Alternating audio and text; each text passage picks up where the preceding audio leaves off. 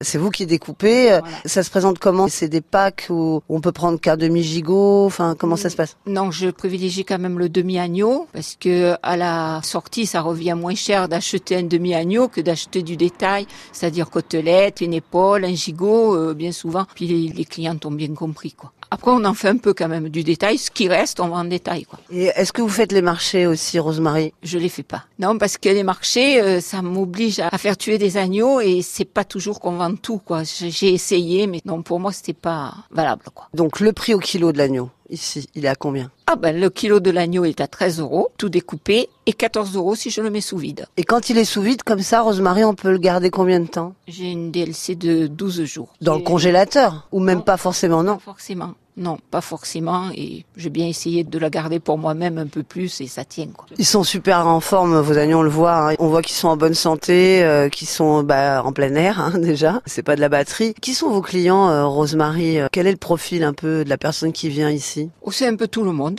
J'ai aussi bien des médecins que tout le monde. J'ai une bonne clientèle, même des jeunes. Et vous avez pas des restaurateurs aussi qui se Non. fournissent chez vous, non? Ils ont essayé, mais je pense qu'en restauration, quand ils prennent de l'agneau, euh, c'est un peu compliqué parce que ils peuvent pas le congeler. Il faut de l'agneau frais. Donc euh, moi, pour eux, c'est un peu compliqué. Cuisiner un gigot pour de la clientèle, je, je sais pas comment expliquer, mais moi, je trouve que c'est peut-être pas. Sur les tables, on voit souvent des souris d'agneau. Hein. Ça, la souris. euh. Voilà, mais les souris d'agneau, euh, je sais pas comment ils font, parce que des souris d'agneau, moi, il est attaché au gigot. Hein. Alors pour avoir une souris d'agneau, il faut vraiment trancher les gigots. En plus, bon, après, il y a la période des méchouilles et tout ça aussi. Là, il y a, vous avez du débit à ce moment-là? Pas tellement, non. Non, j'en ai quelques-uns, mais pas pas excessifs, quoi.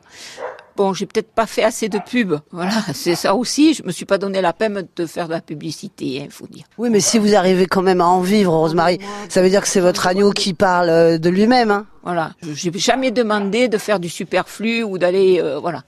J'ai mes clients et puis voilà. Alors justement, donc les gens, ils viennent n'importe quand. On vous trouve toujours ici à la ferme pour acheter. euh. Ah oui, oui, mes clientes, elles ont compris que quand il y avait ma voiture dans la course et que j'étais là. Donc on rentre. J'ai même vu des gens arriver le dimanche au soir parce que des amis étaient arrivés, voir si j'avais des côtelettes, faire des grillades, et puis voilà. Les clients sont devenus des amis aussi maintenant. Et euh, ça fait combien d'années que vous avez rejoint le collectif des Bienvenus à la ferme? Ça a changé quelque chose peut-être? Je crois que ça fait déjà depuis 2003. Je me fie à Bienvenue à la ferme parce qu'ils vont sur le réseau, ils tapent, ils... voilà. Mais après, euh, pas plus que ça.